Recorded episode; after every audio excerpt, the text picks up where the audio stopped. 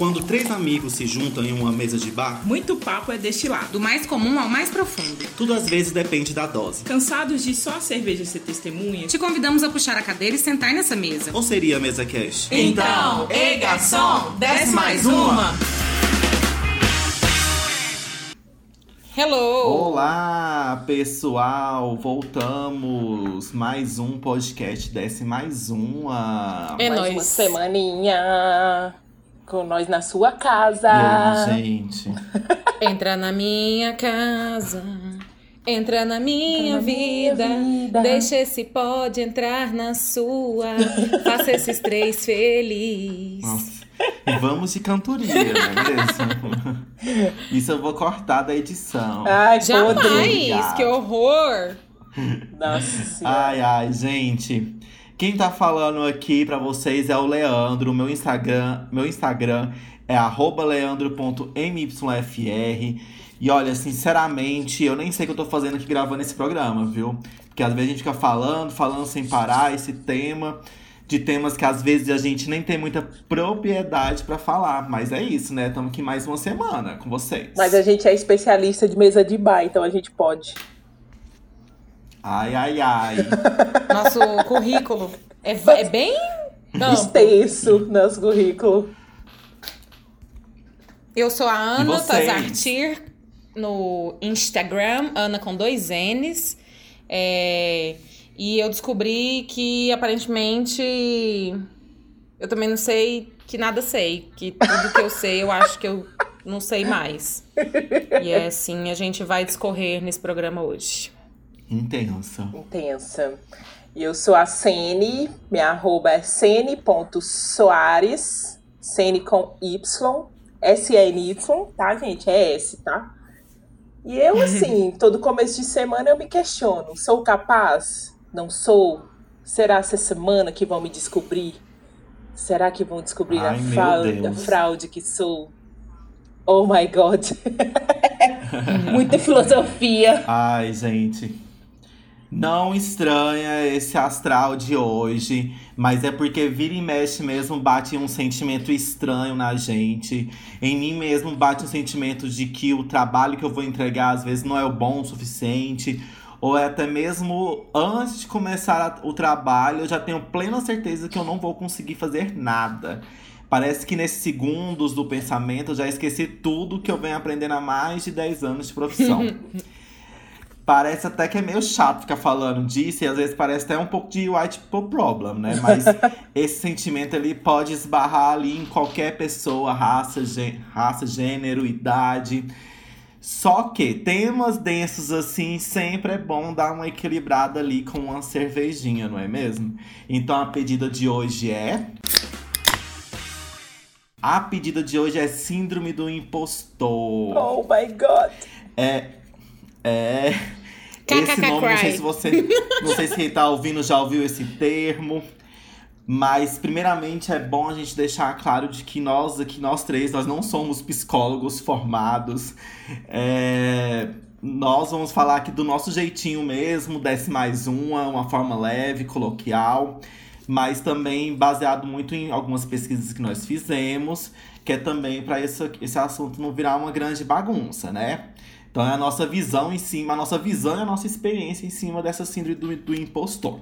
Yes. É, para começar, eu vou falar mais ou menos do tema, sobre o tema, e ao longo do programa a gente vai desenvolver mais esse assunto. É, esse termo, síndrome do impostor, ele foi criado por uma psicóloga americana chamada Pauline Clancy no final dos anos 70. E a síndrome do impostor, ela não é um diagnóstico. Então, geralmente, você não vai na, na psicóloga, ela vai falar: olha, você tem síndrome do impostor, toma aqui um remedinho pra você. Não, ele não é um sintoma. Ele geralmente vai aparecer é, esse sentimento, essa sensação dentro de alguns quadros. E um, um quadro muito que isso aparece é o quadro da ansiedade.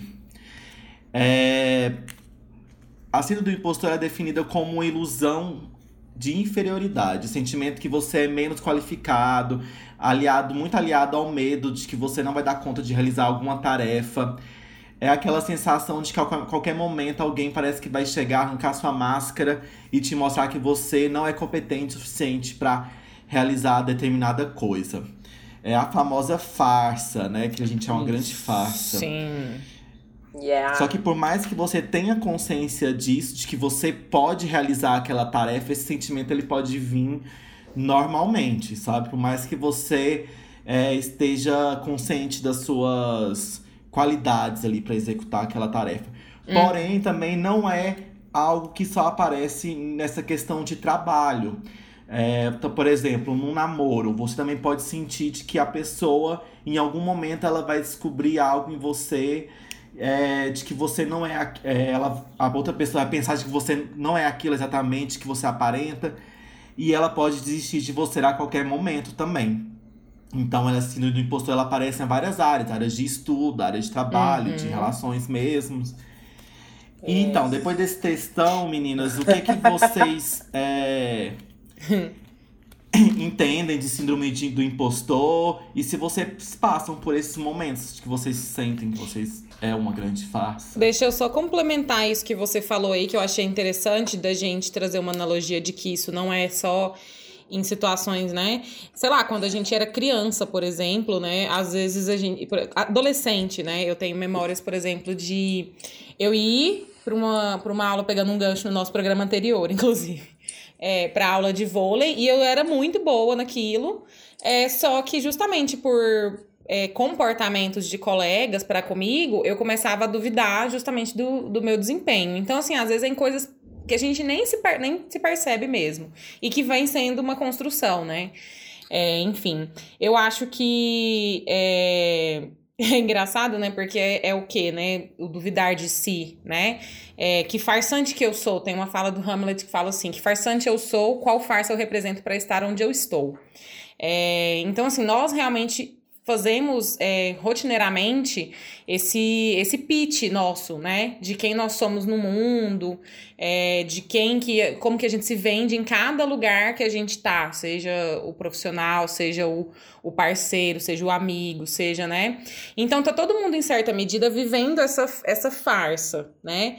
Mas realmente como que como que isso é dentro da síndrome, né? Da gente realmente entender o que, que é o papel e o que, que é a farsa, entende? O papel que a gente executa, né? Quem nós realmente somos é, e o que, que realmente é a farsa, né? Então, acho que é, é por aí. Eu me percebo, eu assim, eu Engraçado que estudando a pauta e tudo mais, até comentei com a Sênia, eu falei assim, eu me percebi muitos poucos lugares é, é sendo afetada pela síndrome, né?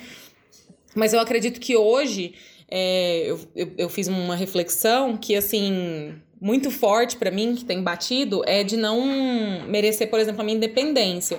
De ter a minha casa, de ter o meu carro, é, de estar tá com. De não ser a, É, de não. É como se assim, não, mas, mas eu não sou. eu não sou essa uhum. pessoa, sabe? Quem que é essa pessoa?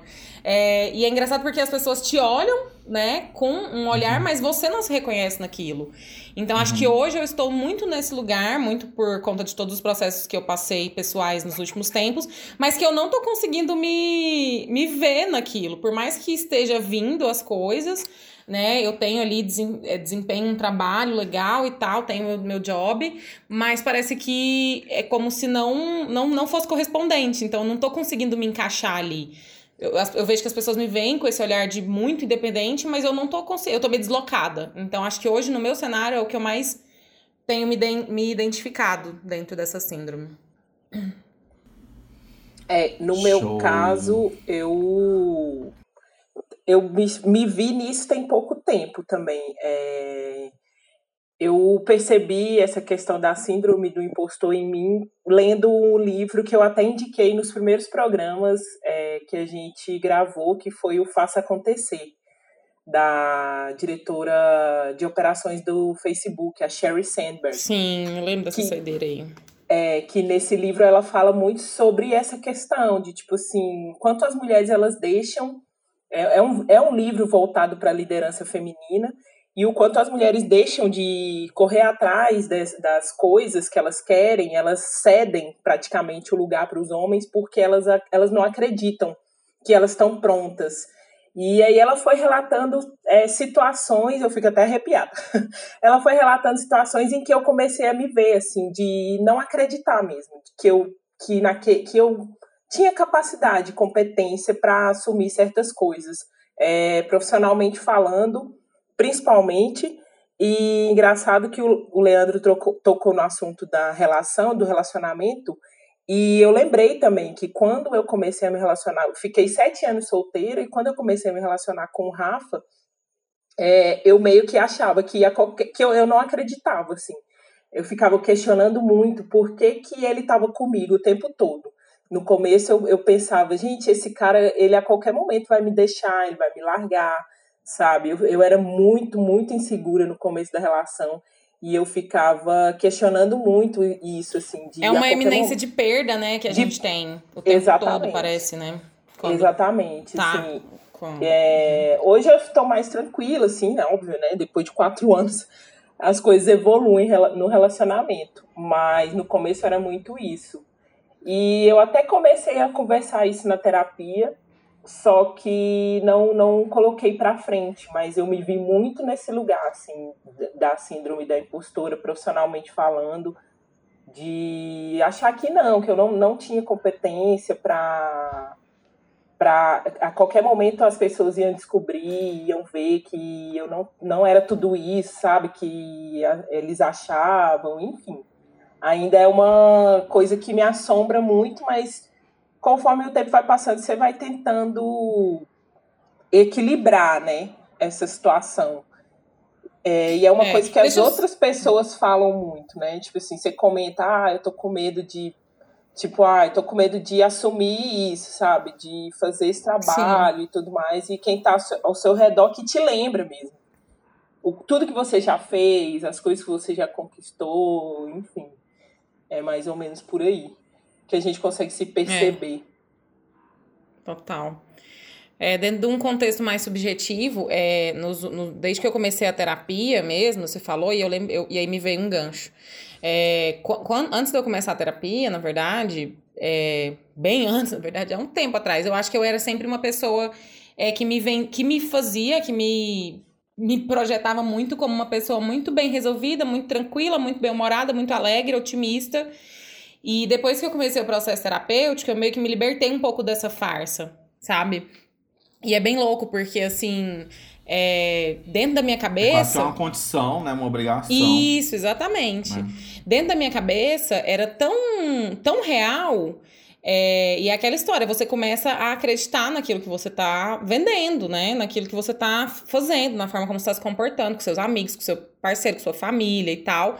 E quando você é confrontado num processo, por exemplo, terapêutico, né? Você vê o tanto que você era impostora mesmo, sabe? Que você se colocava numa posição, obviamente, para ter benefícios para si mesma, né? Enfim, dentro das relações e dentro do profissional ou qualquer coisa que seja. Eu acho que meu primeiro insight foi justamente quando eu decidi sair da Oi, porque eu vi que, cara, eu não aguento isso aqui, sabe? Eu não tô pronta para isso aqui, né? Só que talvez eu eu pudesse, sim, eu estivesse, sim, mas é porque aí gera, tem tanta pressão envolvida, né, que você começa, não, mas eu não consigo, eu não consigo, não, não consigo lidar com isso, sou muito nova, é. ou sou, sou inexperiente, enfim, aí você começa a criar um monte de pilha, uhum. né? É, o grande problema mesmo da síndrome do impostor é quando ela te barra de fazer alguma coisa, né? Que é isso, tipo, você não se sente competente o suficiente, então eu não vou fazer. Saca? É, eu pedi isso conta, é o, mano. é o problema mesmo que aí você já precisa resolver na terapia, né? É. Sim. É, eu, no meu caso, eu, eu acredito muito que essa síndrome do, do impostor, quando você sente ela, ela é possível que ela fica passeando pela sua vida, sabe? Indo Mesmo. e vindo, né? I, indo e vindo, Sim. sabe? Se você não resolver isso num processo terapêutico, né? Por exemplo, a Cine falando do namoro. Vai que às vezes você termina com Rafa e daqui uns anos você começa um outro namoro. Isso pode vir de novo, sabe? Total. Uhum, essa é, sensação, né? Eu sinto muito. Eu sinto. Eu, se eu for parar pra pensar, eu sinto muito o síndrome do impostor. É, em várias áreas da minha vida, sim. Eu, mas eu sei que mais recorrente é no meu trabalho. Porque eu trabalho com criação. E, e eu acho que o trabalho criativo, ele te provoca muito isso, sabe? Essa sensação de que você você tem uma como se tivesse uma tela em branco e você precisa criar alguma coisa, né? E aí a primeira sensação que vem em você, se você não tiver muito certo o que você vai fazer, sabe? Se a primeira ideia não veio, sempre vai te causar essa ansiedade que vai te causar essa assim do impostor, de você achar que você não é capaz de executar aquilo. E aí, como a gente tem, trabalha num mercado que a cobrança é muito alta e passa por um processo de aprovação por muitas pessoas, né? Acaba que isso provoca mais ainda em você, sabe? Você tem que realmente se superar sempre dentro do seu trabalho para que você consiga é, essa aprovação. E essa aprovação te causa muita ansiedade, né? Uhum. Então eu vejo que no meu trabalho criativo sempre me acontece isso. Essa síndrome do impostor sempre vem. Eu vejo que na dança também é, sempre aparece. Às vezes eu vejo alguma coreografia antes e eu penso, nossa, eu não sou capaz de, de executar essa coreografia. E aí eu vou e faço a aula daquela coreografia e consigo executar, porque eu não, não fiz o processo ainda. Então não tem como eu falar que eu não sou capaz, uhum. né? E às vezes eu vou lá e consigo fazer, sabe? Porque o processo vai te ajudar a executar aquela coreografia. Você vai aprender a executar aquele, aquela coreografia. Então, é, é, essa síndrome do impostor, ela vem muito em mim, muito por causa da ansiedade mesmo, de ficar nesse futuro, ai, não sei se vou conseguir fazer, não sei se vou conseguir, vou dar conta não sei se vai ser bom o suficiente. Aí sempre aparece essa síndrome do impostor aí na minha, na minha cabeça. Só porque é muito bom a gente estar tá sempre preparado para se autoanalisar, digamos assim, para entender quais são os motivos, quais são as causas dessa disso aparecer nas nossas vidas, né? O que, que vocês acham que o que, que seria o, o, ingrediente necessário, assim, sabe? O ingrediente da merda acontecer para que venha essa síndrome do impostor. O que, que vocês acham?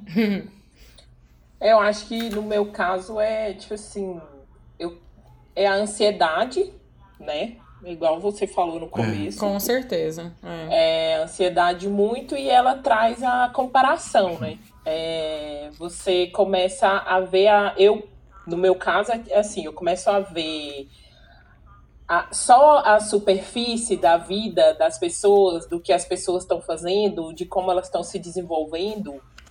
E aí eu, eu começo a me comparar, pô, mas essa pessoa tá Comparação. fazendo tão massa, sabe? Isso, isso e aquilo, eu acho que eu não sou capaz de chegar nesse patamar. Uhum.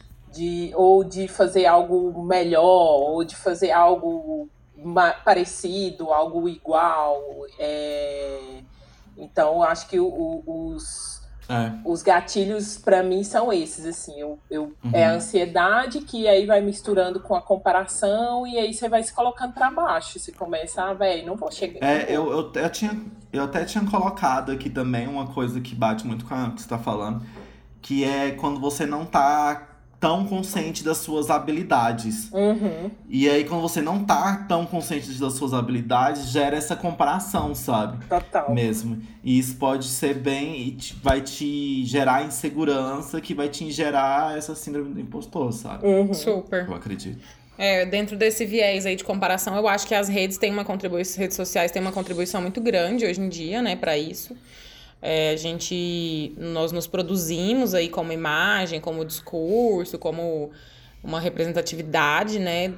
Cada qual ali na sua, na sua rede social, vendendo essa ideia, e eu acho que pode trazer muito, reforçar muito essa questão da comparação. Acho que os grandes gatilhos são realmente a gente viver mais é, pensando demais no, no como serão as coisas, que é o, é o fato da ansiedade mesmo, do que a gente ir ali pensar sobre o, passado, nesse caso, que é toda a sua trajetória, sua jornada, o que te levou a estar tá onde você está, é, os seus estudos, é, que fizeram com que você né, faça e desempenhe as funções das quais você está, é, o seu trabalho, às vezes, por exemplo, dentro do, do contexto do que a Sene falou de relação, o, todo o trabalho emocional que você desenvolveu fazendo uma terapia ou conversando com os amigos na mesa de boteco, sabe? E o tanto que isso é, te, é a gente esquecer um pouco, a gente, a gente deixa realmente o passado, toda a nossa construção de quem a gente é de lado e a gente só pensa, não, mas uhum. peraí, aquilo ali tá, que tá vindo e eu não, não. E aí você entra meio que em colapso, né? Como se é. você desse uma panicada. Total. E aí vem, a, acho que, as crises, né? Acho que é por aí. Eu acredito muito também que o, o medo é um ingrediente também ali fundamental. O medo de crítica, o medo de falhar, acho que tudo isso. Julgamento, né? Julgamento. O medo, ele trava muito as pessoas, né? E aí é isso. A síndrome do impostor vem junto com esse medo e você pode ficar ou inerte ali, desistir daquela coisa que você quer fazer, sabe? Ou enfrentar. Sim. E aí vem essa questão, né, da crítica.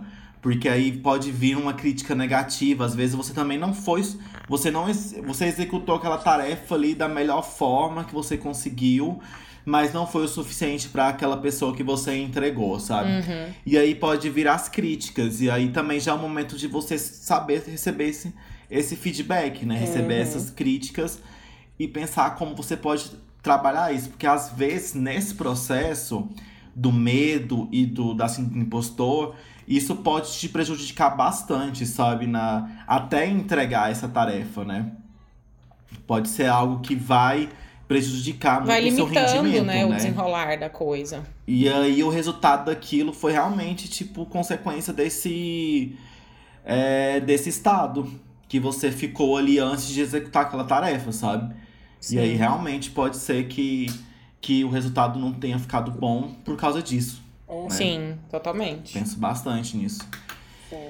E vocês acham que a, a autoestima ela está muito ligada com essa síndrome do impostor? Tipo, você ter uma baixa autoestima, geralmente você vai sentir, ter esse sentimento recorrente? Como é que é pra vocês, assim? Eu acredito que contribui muito para que venha, acho que não que seja uma coisa ligada à outra diretamente e determinante, mas eu acredito que se você tem uma baixa autoestima, muito provavelmente você vai vai acontecer de você ter a síndrome do, do impostor em várias situações.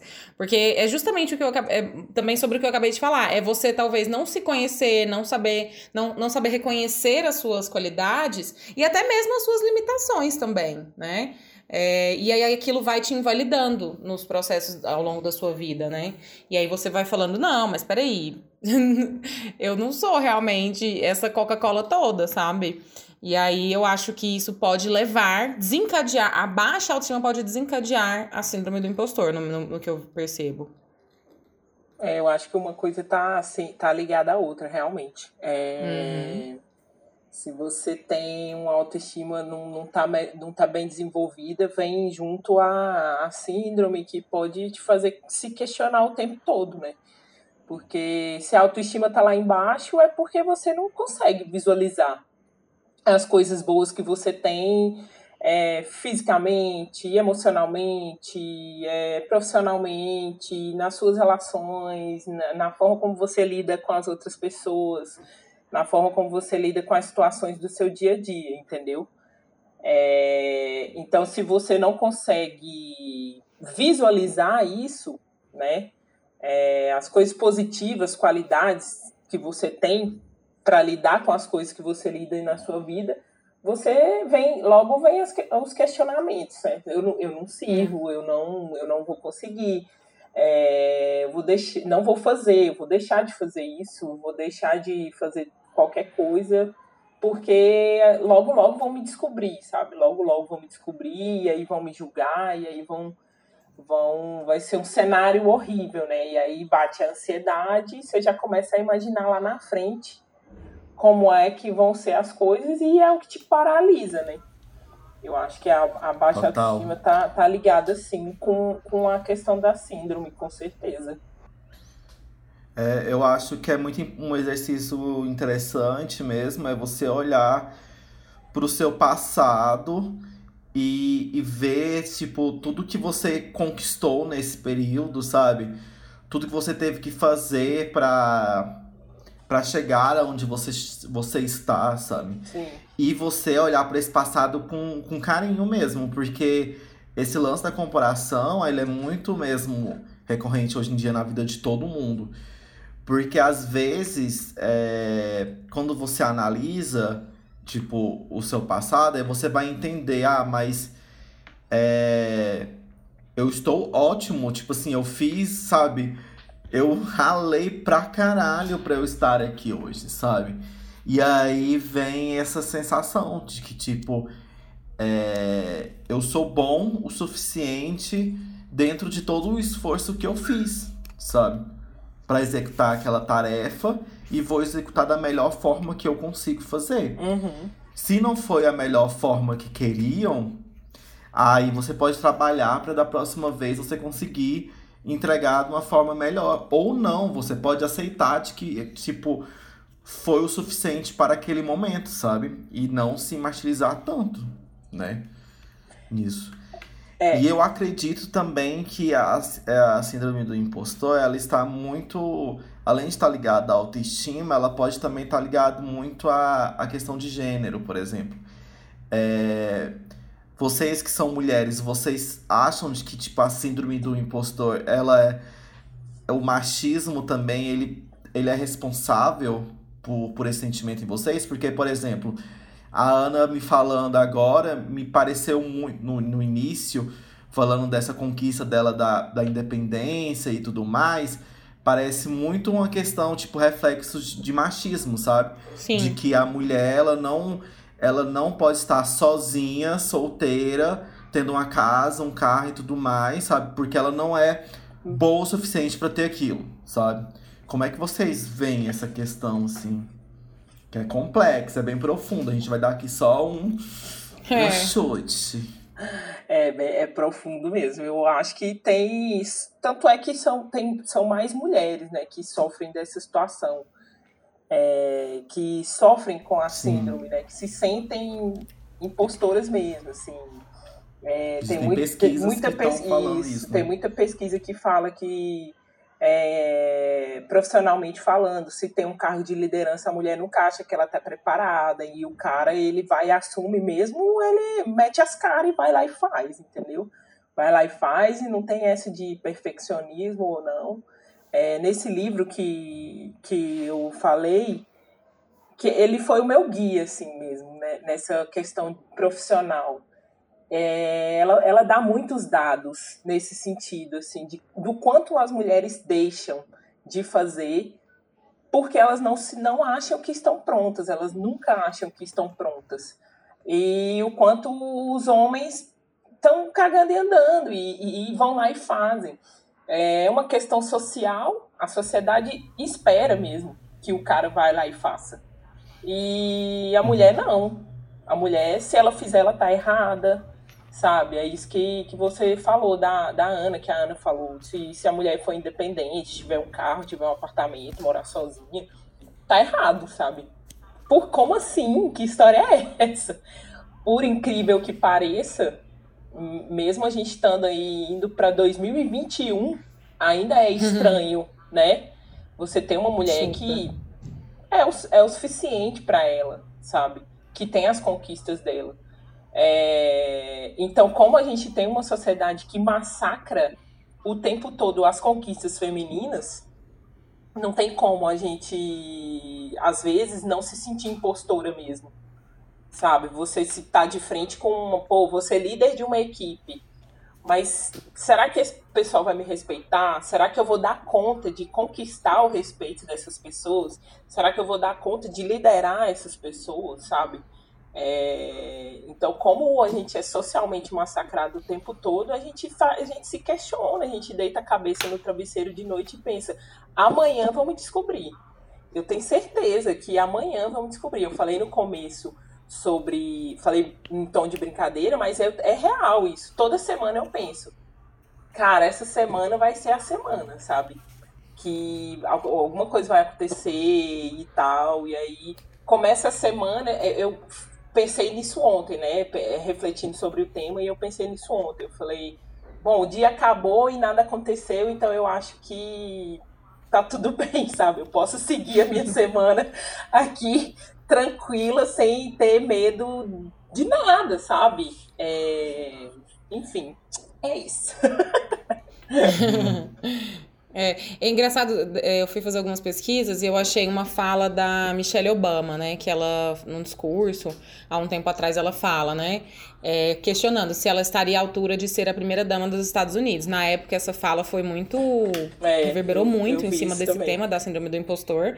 É claro que no contexto dela, ela também trouxe a questão racial, né?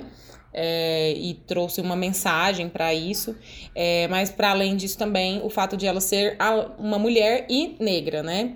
Então, acredito que assim, nós somos colocadas em posição de não pertencimento é, e inferioridade por conta do patriarcado o tempo todo, né?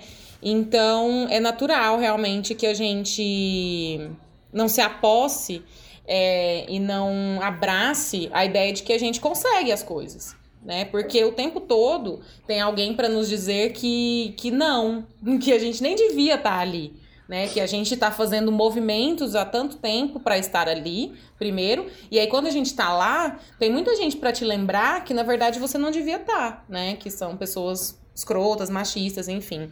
É, que, ainda, que infelizmente, como a Sene bem colocou, né, estamos indo para 2021 e ainda tem muito.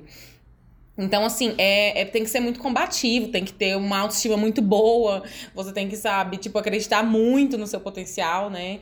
E, e isso vai caminhando muito com, com o peso todo que já que a gente já tem, né, sobre ser mulher. Então, Uhum. assim, você tem que é, lutar muito por aquilo que você acredita, mas aí quando você alcança, como é, como é a minha situação, como a gente comentou, você começa a duvidar, né? Então, assim, justamente pelo, pelo seu gênero, né? Enfim, porque te disseram a vida toda que, na verdade, você, aquilo ali não, não é uma conquista sua. Aquilo ali deveria ser te, ou te dado porque você casou, né? Por exemplo, no- trazendo pro, pro que eu falei, ou porque. É, acho que é mais isso, né? Assim, porque, então, assim, eu sair de um relacionamento e ter tido esse movimento logo após me fez realmente me questionar: poxa, mas é isso, é isso mesmo? Eu, eu consigo isso?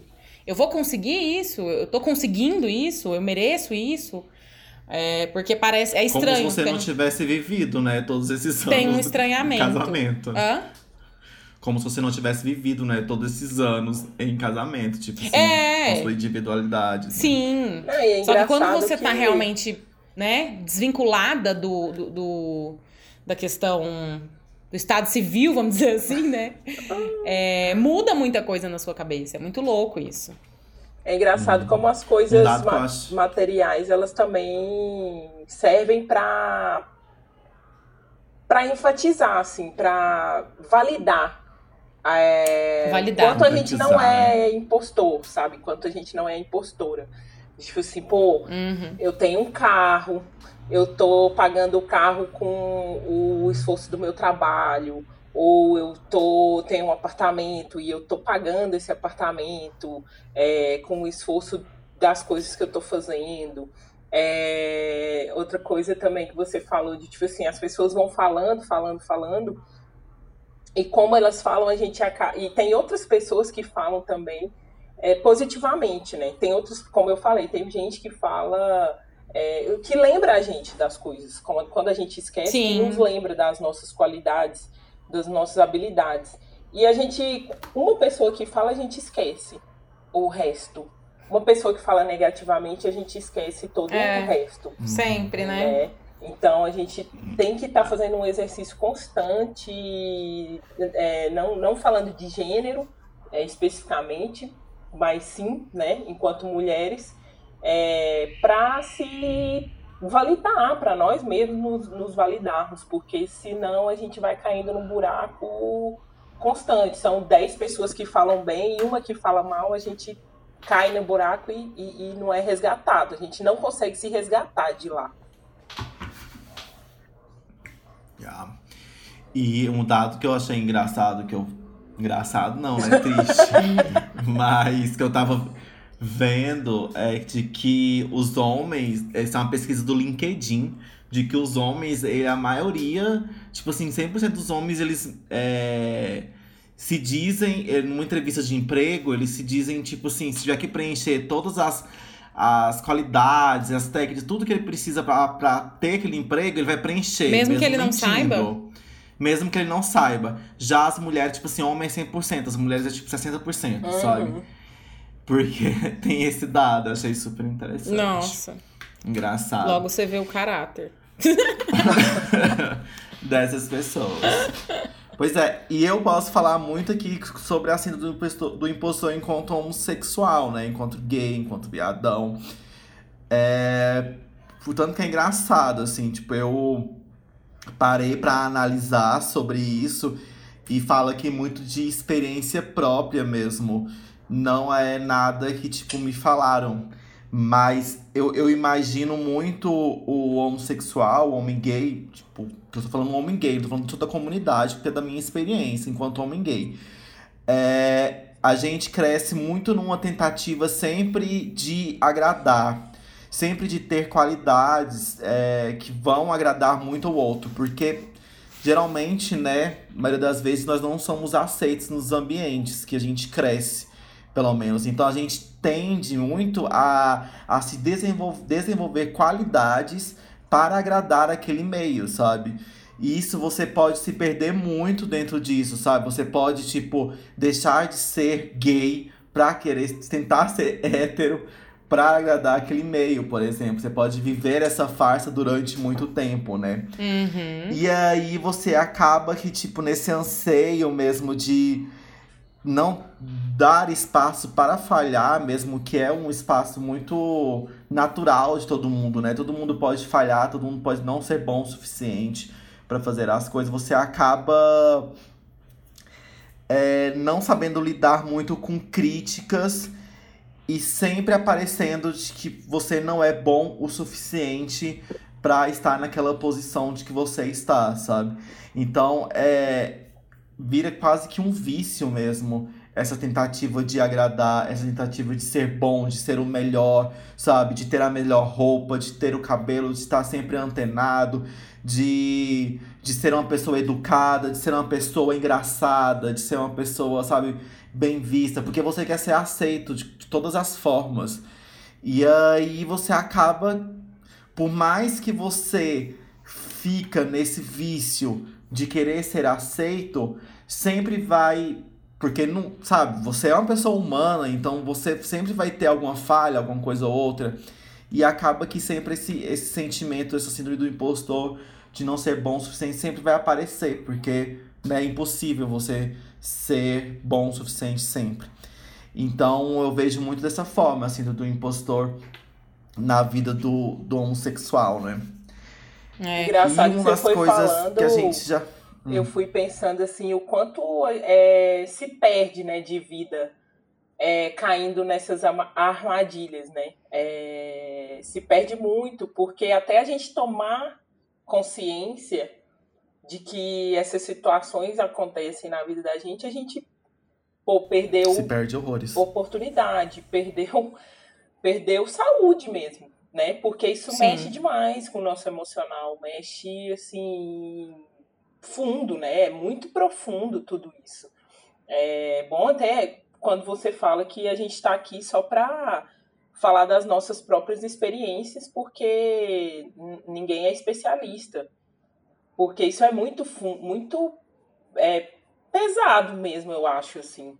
É, porque você deixa para trás mui- muita coisa por achar que você não é o suficiente, né? É, e a gente se dá conta disso muito tarde. É, é, é foda. Esse movimento é, é muito. É, é tipo, a gente pode ir deixando partes importantes de nós mesmos no caminho, né? Exatamente. Com certeza. E Isso. às vezes você recupera essas partes, Sim. perde de novo. E às vezes você nem se vê dessa forma, sabe? É igual quando a Ana falou no início também dela, falou de ser uma pessoa feliz e tudo mais. Às vezes você, criou aquela máscara, sabe? Aquele estereótipo que você viu que funciona, sabe? Uhum. Nossa, funciona eu ser dessa forma. Uhum. E aí você não é daquela forma, ninguém é dessa forma o tempo inteiro, sabe? E aí você acaba que, tipo, em algum momento você ser confrontado mesmo. Com Por você é- mesmo, por você mesmo. É, total. E aí é Em algum momento você dar um Pesado, tilt, né, sabe? A Matrix Aí- vai dar. Vai dar ruim a Matrix. Muitos Matrix. risos e choros e cachaça. e mesas de boteco. Total. Total. Total. É, eu falei um pouco também, né, sobre essa questão de, do quanto a gente acaba esquecendo, né? da do que as outras pessoas que estão do nosso lado, que dão apoio pra gente, do quanto elas ajudam a gente nesse processo também, né? De entender o quanto a gente é o suficiente, o quanto a gente não é impostora, o quanto a gente não é impostor, o quanto a gente não é uma farsa, né? Então a gente precisa lembrar dessas coisas, né? Dessas, dessas. Quando a gente estiver achando que a gente não é o suficiente mesmo, que a gente tá, vai ser descoberto a qualquer momento, momento, a gente precisa lembrar do que as pessoas que nos apoiam nos dizem. E mais do que isso, uhum. acho importante também a gente olhar para trás e lembrar, né? Como a gente falou bastante ao longo do programa, assim, de de olhar, para trás e, e, pensar nas conquistas, em tudo que a gente. Na toda a nossa é. caminhada, né? Nessa jornada Sim. aí louca da vida. A gente e tem. Que... Pode falar, Lê. Hum. É porque eu acho que é muito importante, tipo, como assim, às vezes a gente não aprendeu a, a, receber críticas, também a gente às vezes também não sabe receber elogios, né? E críticas positivas. Porque a gente se maltrata tanto, a é. gente às vezes não não consegue visualizar as nossas qualidades. E, e aí, quando alguém elogia a gente, a gente, em vez de receber isso de peito aberto, a gente fica querendo, sabe, justificar. É. Às vezes. Ah, mas será que é isso Tem mesmo? Uma... Sim. Tem até uma, uma coisa que eu observo muito e que eu vi tantas pessoas falando e tudo mais, de que, por exemplo, se alguém elogia, fala, nossa, que blusa bonita que você tá hoje, né? Aí você vai e fala, nossa, paguei cinco reais. Esse é o clássico. Nela, sabe?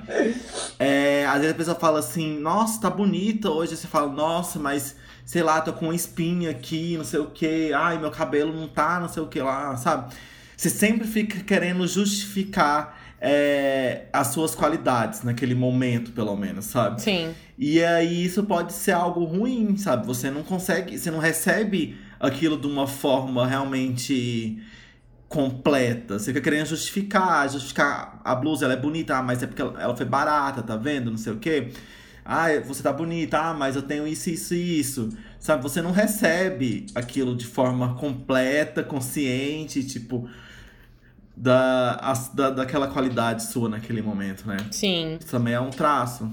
É engraçado isso, né? É, eu vou compartilhar uma história.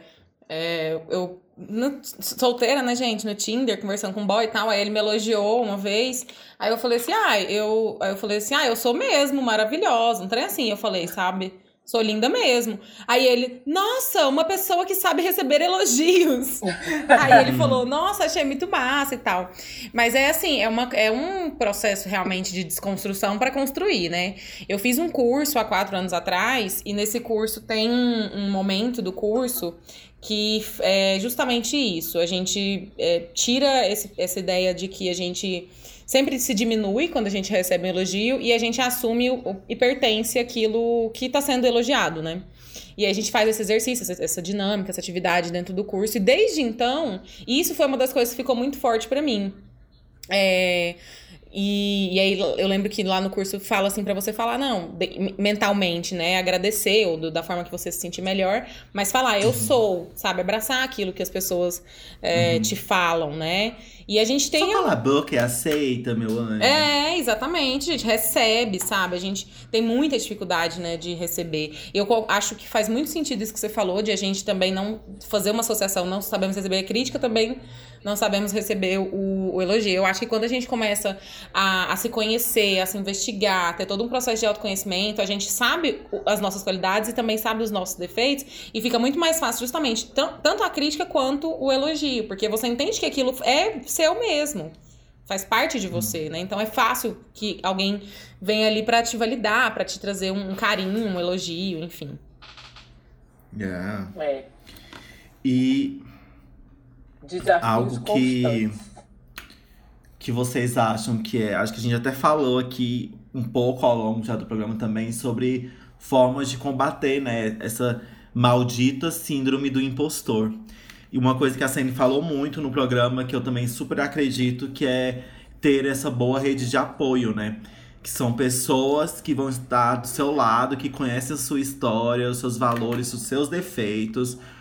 É, que vai te virar e vai te falar, olha, quando você tiver esse momento de autossabotagem, uma pessoa que vai virar e te falar. Te, te dá uma falar, chacoalhadinha, para, né? Para com isso e tudo mais, você é capaz sim, nananã, e vai te, te empurrar, sabe? Pra você não te empurrar no abismo, mas te empurrar pra você chegar naquele seu objetivo, por favor. Porque também existem as pessoas que querem mais te empurrar Sim, pro abismo. eu ia né? falar isso. Tem um E povo aí que te você empurra pro abismo quando tá- tá nessa merda aí. Ó, a, esperta, esperta também nesses Atenta. momentos. Então, ter uma boa rede de apoio é fundamental. Eu acredito também que você, quando você tiver esses momentos com a autoestima baixa, é, esses momentos de síndrome do, impostor, é você falar em voz alta os sentimentos que estão vindo ali na sua cabeça, sabe? De que você não é capaz, de que você não é boa o suficiente, de que você é burra, de que você é não sei o quê, de que você não sei o quê, sabe? Vou você falar isso em voz alta. É, o que a gente passa muito na terapia é, é muito disso, né? De você falar Uhum. e quando você fala, você se escuta. E aí você já, tipo, analisa aquilo que você tá falando. Quando você fala e te escuta mesmo, você recebe de uma outra forma. Então eu acredito que uma boa tática é você falar, botar esses demônios pra fora e escutar e ver se eles realmente faz sentido ou se você tá ficando uma grande doida, sabe? É, eu, eu, eu penso justamente isso, assim, uma das grandes, assim, coisas que eu acho que ajudam e me ajudaram nesses momentos é assumir realmente, sabe, aquele sentimento, o problema, falar sobre ele, sabe, falar sobre ele com, com pessoas que você confie, que você gosta, que você saiba que vão te colocar pra cima, né? A sua rede de confiança, né? Como vocês já falaram. É, e assim, tem uma coisa que eu também aprendi assim nos últimos anos e tal, que é muito de pensar assim, cara, é, eu fiz o melhor que eu pude com os recursos que eu tinha naquela situação, naquele momento, sabe? Esse pensamento É. eu levo ele muito comigo porque me ajuda muito é, a não invalidar justamente a minha história, né? E me lembrar que sim, eu, eu, eu tenho as minhas limitações também, né? Então, tornar até esse processo de, de às vezes, quando você tá na crise, né? Mais consciente, de entender assim, não. É, talvez eu ainda não tenha realmente o recurso que eu preciso pra essa situação. Então, é, é, às vezes, encarar um pouco mais, sabe? É, existem limites que Sim. é que veio da sua história de vida mesmo, Sim, sabe? exatamente. Limites financeiros, limites de criação, de educação. Tudo isso acarreta bastante. Exatamente. Então você realmente tem que ter consciência. Mas acho que é, é bem por aí, é, é bem dentro do que a gente já falou aí ao longo do programa, de reconhecer suas lutas, sua jornada, suas habilidades, suas limitações. Que isso, e, e, gente, é, é, é trocar, sabe? Compartilhar. Acho que dentro do que fizer sentido pra você, né? Claro. É um, um eu penso assim que um, um dia é, ele é ele- o período que a gente está acordado ele é enorme, né? Então assim Uhum. muita coisa acontece nesse período e óbvio como não somos perfeitos a gente vai falhar durante o dia, mas a gente acerta muito ao longo de um dia. Então assim a gente chegar no final do dia e pensar pô o que que eu fiz que foi foda aqui e que eu fui muito bom. É, pensa assim, saca? E o que que eu fiz que eu posso melhorar, sabe? Que, eu, não- que, que Uhum. não deu tão certo e que eu posso me aprimorar amanhã, posso entrar na internet e pesquisar como que eu Uhum. posso fazer melhor, entendeu? Porque a gente, a gente tem recurso também de informação para melhorar constantemente, né? É, então eu acho que esse é um bom caminho. E olhar para trás mesmo e ver, velho, o que que eu tenho, sabe? O que que eu conquistei? Quem sou eu? Que pessoa que eu sou? Por quê, né? Por quê? O que que eu também. fiz? O que que eu fiz para chegar, para estar aqui, sabe? É, quais sacrifícios, quais... é, claro que é importante realmente, como a gente falou, lembrar das limitações, lembrar que ninguém é perfeito. E até isso é, contribui para a gente é, lidar com a síndrome do impostor, porque a gente não é perfeito. No final das contas, a gente fica aí caindo nessa armadilha porque a gente quer perfeição. Isso não existe. Uhum. Não existe, entendeu? A gente não, Total. a gente não, não, não vai chegar nesse patamar. Então, assim, crítica, julgamento, é, o julgamento interno, tudo isso a gente tem que ir amenizando para não cair nessa pira louca aí de achar que a gente é uma farsa, né? Porque a gente não é, ninguém é, sabe? Todo mundo construiu alguma coisa e está construindo cada dia mais. Então acho que é pensar nisso, final de cada dia, pensar, olha, eu fui bom, muito bom nisso e vou continuar e eu posso melhorar nisso e naquilo e amanhã vai ser melhor. É, eu até compartilhei um, um post desses, não sei, com acho que com um monte de gente falando exatamente isso. Antes de, antes de dormir, mentalize. Eu mereço ser feliz, mereço me sair bem, me perdoo, confio em mim, amanhã começo novamente e sim, dessa vez eu vou conseguir. Descanse, amanhã será um excelente dia. É isso, entendeu? Confia, cara! Mas... É, E é isso, isso, aí, gente. gente. Agora- Depois dessas falas tão bonitas, chegou aquele momento, né? O momento que a gente dá uma dica, o momento que a gente é, indica algo interessante para você ler, ouvir, para você ver. Algo que a gente esteja gostando no momento que a gente quer passar adiante. Essa é a nossa saideira. Quem é que vai começar com a saideira, gente, hoje? Posso começar? Começa. Então comece. Vou indicar um arroba, chama Instituto Alexis. Alexis. é, X-I-S. É, é daqui é de é? Goiânia. Hã? Instituto Alex. Alexis. X. Ah. O final é como escreve X. Ah, tá. Alexis. Alexis. Uhum. É, é um estudo de prevenção da violência sexual contra crianças e adolescentes. É, são três psicólogas, dentre elas tem uma amiga minha, a Lili. É, elas começaram esse trabalho é, que elas vão postando nas redes sociais várias informações do assunto, é, para que as pessoas estejam mais atentas a como proteger crianças e adolescentes das- do convívio, que estejam no convívio delas, é, levando né, dicas para perceber é, onde que pode, pode estar ocorrendo situações de abuso, ou violência sexual. E eu acho assim que cada vez mais é importante a gente também é, trazer é, isso, esse, esse assunto em pauta, né? Porque acontece muito mais. é, de maneira muito mais recorrente do que a gente às vezes pensa, né? Ou, na verdade, não pensa, né? É, então, achei muito interessante a iniciativa do trabalho delas. É, são psicólogas que já trabalham né, com isso há algum tempo, têm 10 anos de experiência. E eu acredito que não só para quem, quem tem filho, sabe? Mas pra gente mesmo, sabe? Assim, é uma coisa que eu acho que é interessante a gente estar atento, sabe? Ligado, assim. Porque pode ser que você esteja num, um, um dia numa situação em que você veja uma, uma, uma cena, uma, alguma algumas situação, né, de abuso e é meio que uma coisa de orientar, né, sobre como se portar e se comportar é, em situações do tipo. E aí é essa minha saideira, gente. Segue lá. O arroba Yes. Instituto Alexis. Show, show, necessário. Isso. Fala aí, Sene.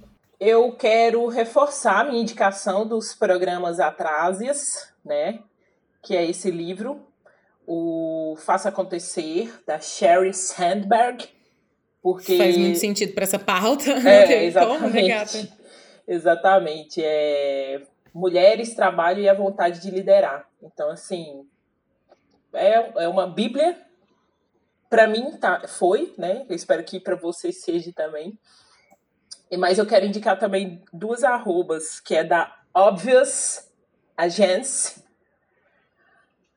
Agence, Obvious, tudo em inglês, viu, gente? Obvious Agence. Que é uma página que, apesar de eu não ter muita paciência com o podcast, mas, mas a, a página é muito boa assim para ajudar a gente nesse processo de lidar com as nossas próprias questões, não só envolvendo o síndrome do, da impostora, mas é, emocional, enfim.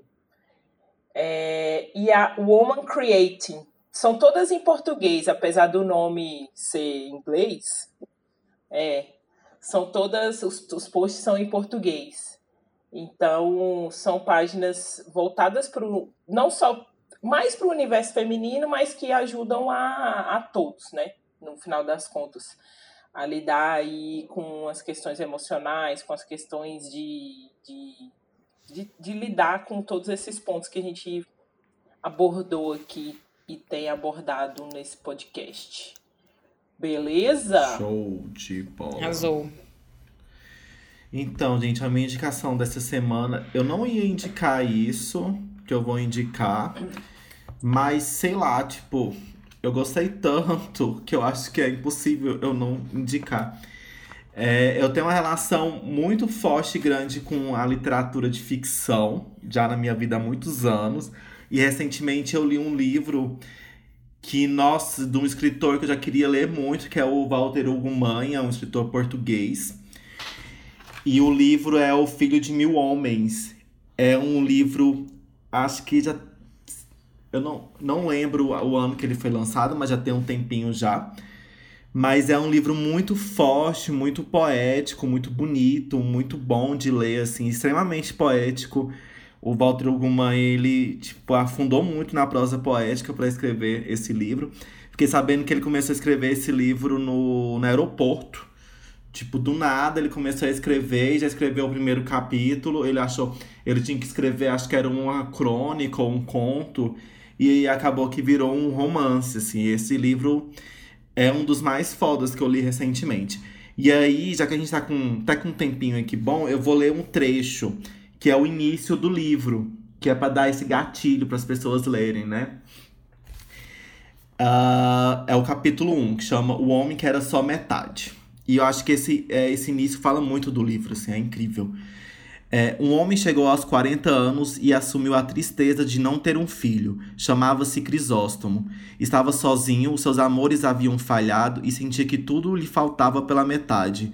Como se tivesse apenas metade dos olhos, metade do peito e metade das pernas, metade da casa e dos talheres, metade dos dias, metade das palavras para se explicar às pessoas.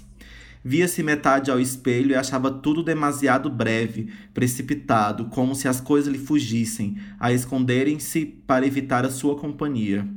Via-se metade ao espelho porque se via sem mais ninguém, carregado de ausências e de silêncios como os princípios ou poços fundos. Para dentro do homem era um sem fim, e pouco ou nada do que continha lhe servia de felicidade. Para dentro do homem, um homem caía é, fala muito também sobre esse personagem. Ele é um, um homem muito sensível. E acho que, que é uma forma diferente, assim, de, de retratar a figura do homem. E aí o livro é incrível. Você começa a ler, assim, os. Você começa a ler sem entender muito bem, porque primeiro ele fala de um personagem, depois ele fala de outro, depois ele fala de outro e de outro. Aí você fica pensando, ah, é um romance ou é um livro de contos? Porque só que aí acontece. Aí eu parei de ler esse livro num momento, aí eu voltei, retornei a ler, comecei a ler ele do zero de novo. E no momento que eu parei, foi justamente um, um momento que logo depois é, dois personagens iam se cruzar na história. E aí os personagens todos iam começar a se juntar, sabe? A se cruzar, as histórias iam se cruzar mesmo. E aí fica, tipo assim, uma coisa enlouquecedora. Os personagens são extremamente humanos, são meio. até, tipo, ruins, pessoas ruins, assim, mas é super interessante. Eu fico super indico esse livro, O Filho de Mil Homens, do Walter Hugo Mãe. Arrasou! Yes! É isso, meu povo.